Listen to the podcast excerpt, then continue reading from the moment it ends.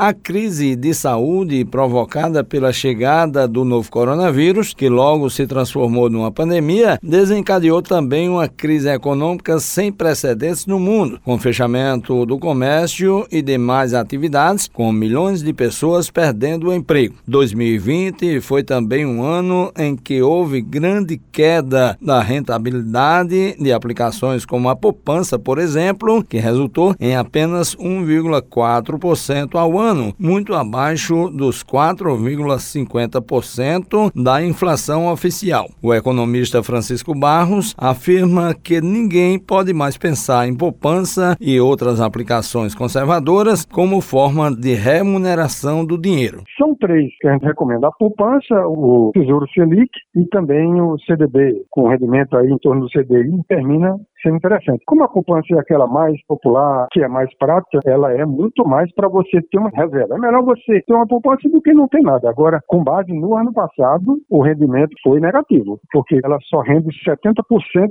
da taxa Selic. Mesmo com uma previsão de que esse ano ela venha aumentar para 3 ou 3,5, mas como tem uma expectativa de inflação em torno disso, é como se a inflação fosse acompanhar a Selic. Em tese, haverá também perda, mas isso não é uma garantia, é apenas uma possibilidade. Neste ano, quem tem algum dinheiro para investir deve pensar em ações e outros fundos, já que há previsão de melhora da economia, que pode ocorrer em parte devido à chegada da vacina para a contenção da pandemia, segundo Francisco Barros. A gente espera que, com o crescimento da economia, as empresas possam ter mais lucros, tem a questão de geração de emprego e renda, a economia cresce, o país tem condição de prosperar e os investimentos, inclusive em renda variáveis, tendem a dar um um retorno maior e também nessa parte do agronegócio, dos fundos imobiliários. E como eu disse, tem os fundos multimercados, os fundos de ações, ou seja, é uma perspectiva positiva em 2021 que a gente espera que venha a ocorrer, porque nós tivemos uma década perdida essa anterior. Não só foi um ano, não. Então vamos, se Deus quiser, entrar essa agora para poder ter um crescimento compatível com o tamanho do Brasil, que o país cresça e dê oportunidade de trabalho, geração de emprego e renda que tanto precisamos. A expectativa do mercado financeiro aponta para um crescimento de 3,5% neste ano, muito melhor, portanto, do que ocorreu em 2020, que fechou com o PIB, Produto Interno Bruto, em queda de 4,5%. Juarez Diniz para a Rádio Tabajara, uma emissora da EPC, empresa paraibana de comunicação.